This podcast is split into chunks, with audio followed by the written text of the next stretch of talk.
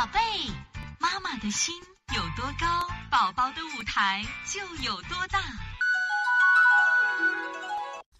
大家好，我是西安邦尼康的王老师。今天想给大家分享的是，再给大家教一下啊，如何判断高蛋白的食品。大家在选食物的时候都喜欢选这种高蛋白的食品啊。那到底什么是高蛋白食品呢？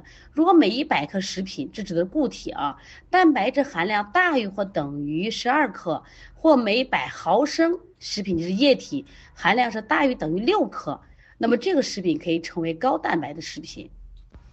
下面教大家如何判断低脂肪的食品。这三个数据都非常重要的啊。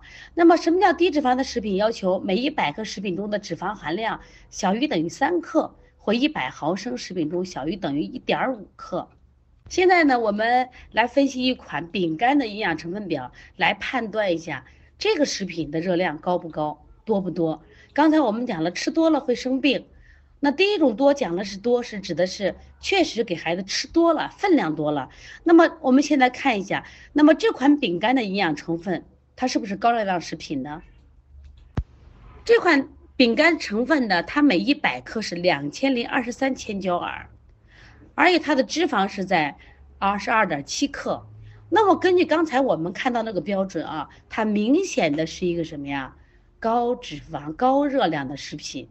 那像这样的食品呢，你给孩子吃，那量上一定要控制，因为它是隐形的含热量比较高，所以说你觉得我才吃一袋饼干嘛，没有多少，但是这一袋饼干就远远大于我们日常所理解的这种食物了，它热量非常高，会导致孩子生病，会导致孩子因积食引起的咳嗽或发烧。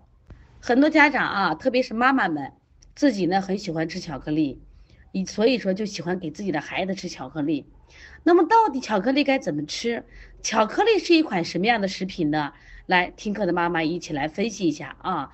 现在我们这款巧克力它是不是一个高热量、高脂肪的食品呢？这款巧克力食品呢，每一百克是两千三百零一千焦耳，它的脂肪含量是三十四点七克，大家可以看出来，它是明显的一个什么呀？高脂肪、高热量的食品。那么给孩子在吃的时候，我们是不是就要控制它的量呢？